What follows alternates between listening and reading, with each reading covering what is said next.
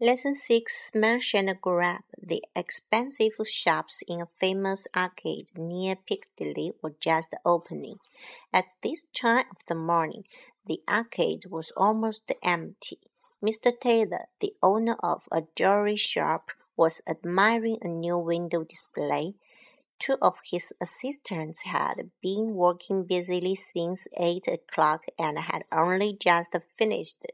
Diamond necklaces and rings had been beautifully arranged on a background of black velvet. After gazing at the display for several minutes, Mr. Taylor went back into his shop.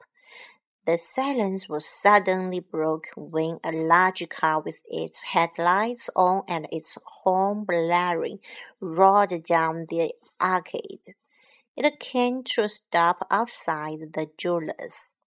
One man stayed at the wheel while two others with black stockings over their faces jumped out and smashed the window of the shop with iron bars.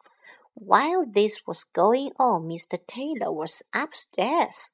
He and his staff began to begin throwing furniture out of the window. Chairs and tables went flying into the arcade.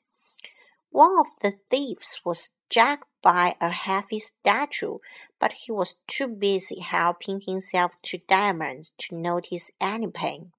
The raid was all over in three minutes, for the man scrambled back into the car and it moved at a fantastic speed.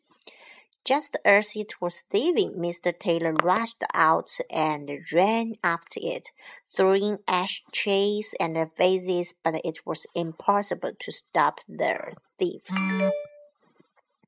They had got away with thousands of pounds worth of diamonds.